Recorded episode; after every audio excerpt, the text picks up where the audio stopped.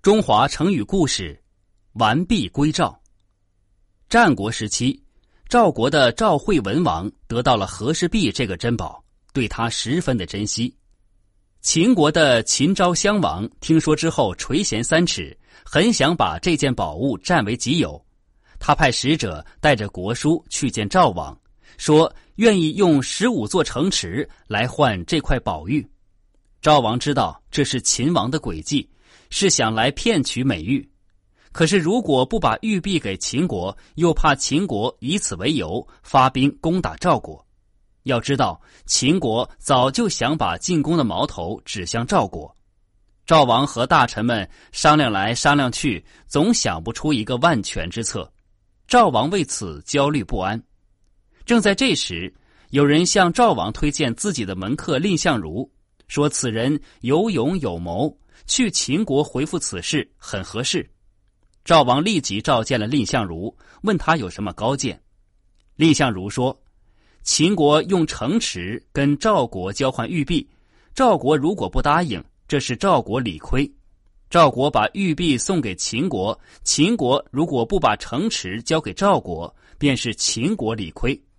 如果陛下信任我，我愿意带着玉璧去见秦王。”假如秦国真的把十五座城池划归赵国，我就把玉璧留在秦国；要是秦国不把城池交出来，我就带着玉璧回国，保证玉璧完好无损。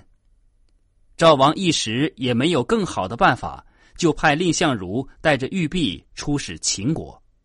蔺相如到了秦国，进宫见到了秦王，把和氏璧献给了秦王。秦王接过去，把玩了半晌，爱不释手，连声喊道：“宝物，这真是宝物！”他的大臣也都争相传看，齐声向秦王道贺。蔺相如在旁等候多时，见到秦王丝毫不提交割城池的事情，明白秦王并无诚意，便上前对秦王说：“这块美玉有点瑕疵，让我指给您看看。”秦王信以为真，就把美玉还给了蔺相如。蔺相如接过玉璧，紧紧的抱在怀里，后退几步，靠着宫中的大柱子，怒发冲冠的对秦王说：“平民老百姓交朋友都知道以信义为重，可是您作为享有威望的大国君王，拿到了赵王派我送来的玉璧，却只字不提交付十五座城池的事情，所以。”我把玉璧拿了回来，您要是想从我的手中把玉璧抢去，我今天就把脑袋和这块玉璧一块撞碎在柱子上。秦王怕损坏了美玉，知道不能硬夺，连忙好言劝阻，又假意命人取来地图，把十五座城指给蔺相如看。秦王还答应了蔺相如的条件，同意斋戒五天之后。在朝廷上举行盛典，正式交换和氏璧。蔺相如看出秦王心中有鬼，料定他一定会背约。